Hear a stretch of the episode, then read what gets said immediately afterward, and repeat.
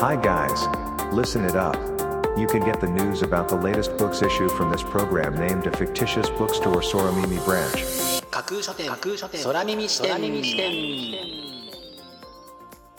いらっしゃいませまだ売ってない本しか紹介しない架空書店空耳視点へようこそ架空書店空耳視点とは聞く立ち読みといった感じでお送りしているプログラムトークをしているのは私架空書店の店主で Twitter のフォロワーさんからはマスターと呼ばれています。読書の目を休めてはたまた読書しながらもちろんそれ以外のさまざまなシーンで架空書店空耳視点をぜひお楽しみください。ここで取り上げた本にどんな本かな読んでみたいなという気持ちが浮かんだらあなたのスマホやタブレットパソコンから Twitter やブログで展開しています架空書店にぜひアクセスしてみてくださいね。マスターのひとりごと。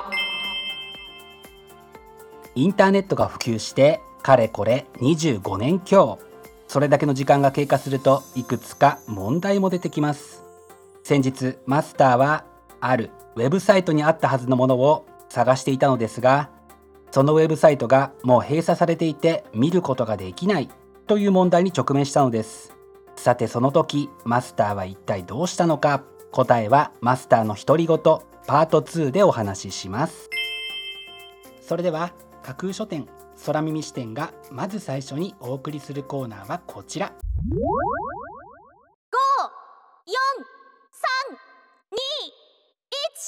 架空書店アクセスランキングワイド版架空書店が毎日発表している前日のアクセスランキング。架空書店のツイッターやブログでの発表は1位から3位までだけですがここ空耳視点ではランキング発表の範囲を1位から5位までとワイドに拡大してお届けします。それでは早速参りましょう。Ranking number 5納豆比べ石井泰治文苑堂編集部風味も香りも色も顔も全部違う。個性豊かな日本の美味しい納豆40種類超をご紹介というのが本書の帯に書かれたコピーです。全国に存在する魅力的な納豆たちを日本で一番ポピュラーに食べられている納豆と食べ比べることで味の想像がしやすいように紹介し自分好みの納豆を見つけてもらえる一冊に仕上げたという非常に味わい深い一冊です。Ranking number 4 25歳からの国会。武器としての議会政治入門。平川恵里。最も注目すべき政治ライターの圧倒的なリサーチ力とフェアな視点が胸を打つ議会民主主義の教科書。読む国会から始まる政治参加。というのが本書の帯に書かれたコピーです。国会政治に関する疑問に明快に答える本書を通読すれば政治ニュースが100倍面白くなること受け合い非選挙権を得る25歳以上必見政治リテラシーを高めるのに役立つ一冊です。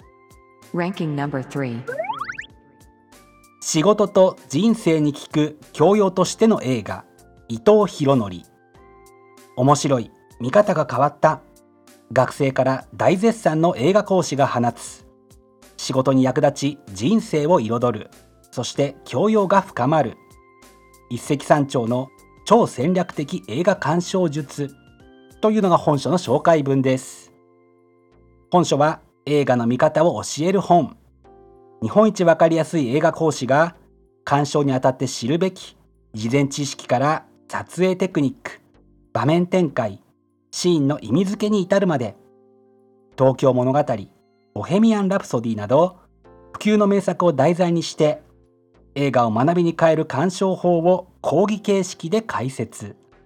学びに富んだ映画の世界を存分に堪能できる一冊となっています。Ranking number 2オン・ザ・ロード書物から見るカウンターカルチャーの系譜。ビート・ジェネレーション・ブックカタログ。山地和弘1950年代ビート・ジェネレーションの聖典と呼ばれ後のあらゆる文化に影響を与えてきたオン・ザ・ロード本書をはじめジャック・ケルアックの全著作ウィリアム・バローズアレン・ギンズバーグら貴重なビート文化の初版本。60年代以降のカウンターカルチャーを主題にした書籍やペーパーバックリトルマガジンポスター類等ビートジェネレーションとカウンターカルチャー。書出となる日本の対抗文化における貴重な資料約1200点を収録したブックカタログというのが本書の紹介文です。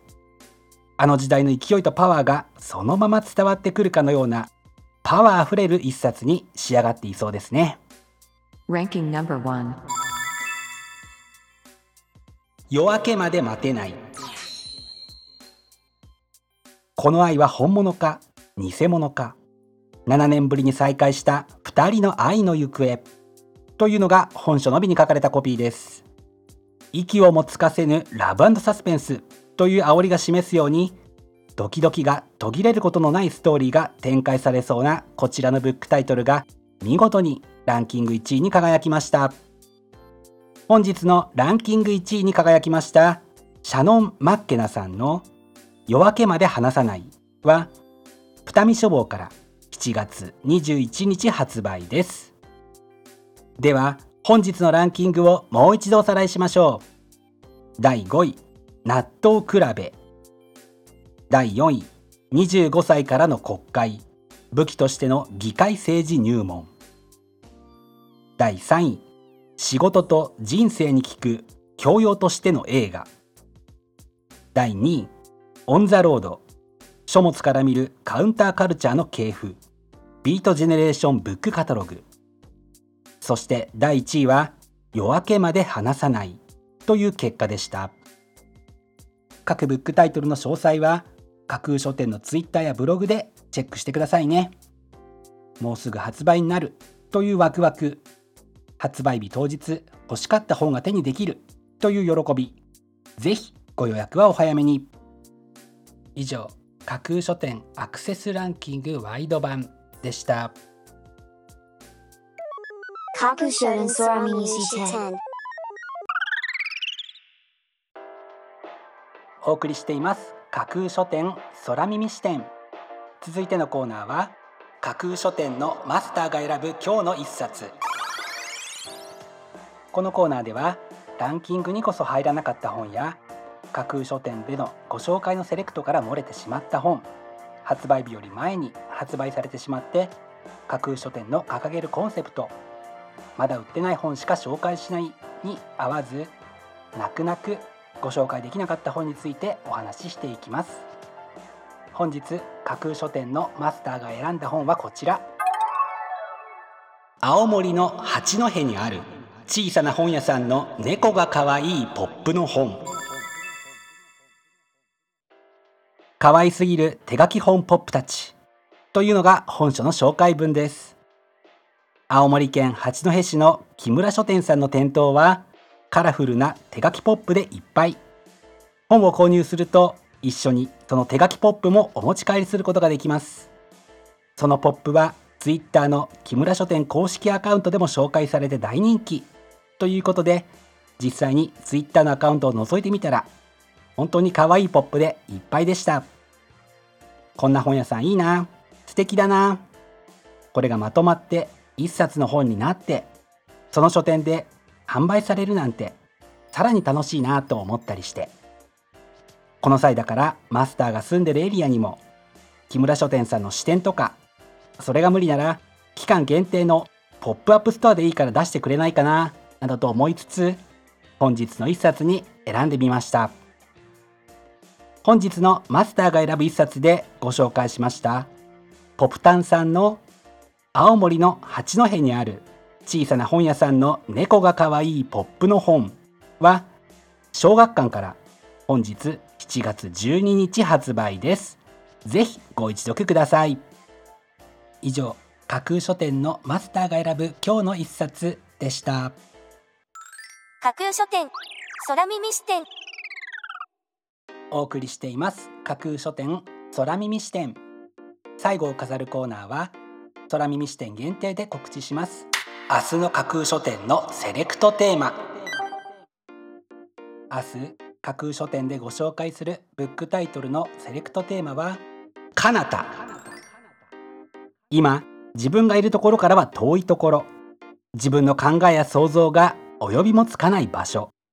そんな場所を総称して彼方と呼びますよね。自分からはよく見えないし想像もつかない彼方は未知の魅力にあふれているのではないでしょうか。明日は彼方というテーマのもと今いるところの遥か上空や地平線の向こう側また想像の枠の外側や自分に問いかけて内なる心をより深く掘り下げたりもする。縦横無尽の広がりを見せる彼方について語る。そんなブックタイトルをセレクトしてご紹介する予定です。魅力的なブックタイトル素敵な書影は架空書店のツイッターやブログでご紹介しますのでぜひそちらでチェックしてみてくださいね。明日も皆様の架空書店のご来店を心からお待ちしています。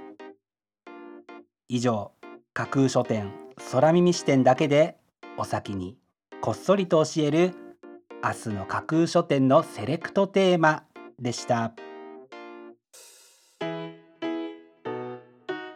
架空書店空耳視点。マスターのきとりごと。パート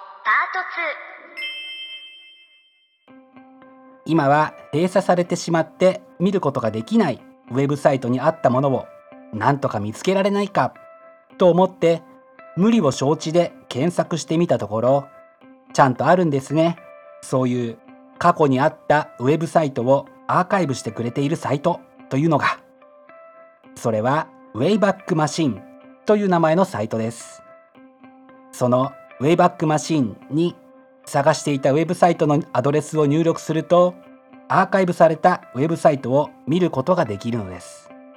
過去のウェブサイトもこうして見ることができるのは非常に嬉しいですね。もちろんマスターがそのウェブサイトで見たかったものもちゃんと発見できました。気になった方ウェイバックマシンをぜひ使ってみてくださいね。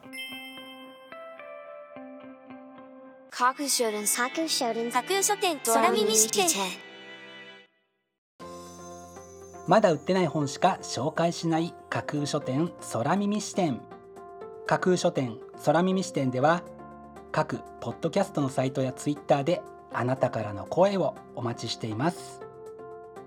今度出版する本を紹介してほしいという著者ご自身出版社編集者の方はもちろん一緒にこんな企画がやりたい。なんならこの架空書店空耳視点に出演したいというのも大歓迎です。ぜひよろしくお願いします。架空書店空耳視点最後まで聞いていただいてありがとうございます。楽しい読書の時間をお過ごしください。本日はここまでです。またお耳にかかります。ごきげんよう。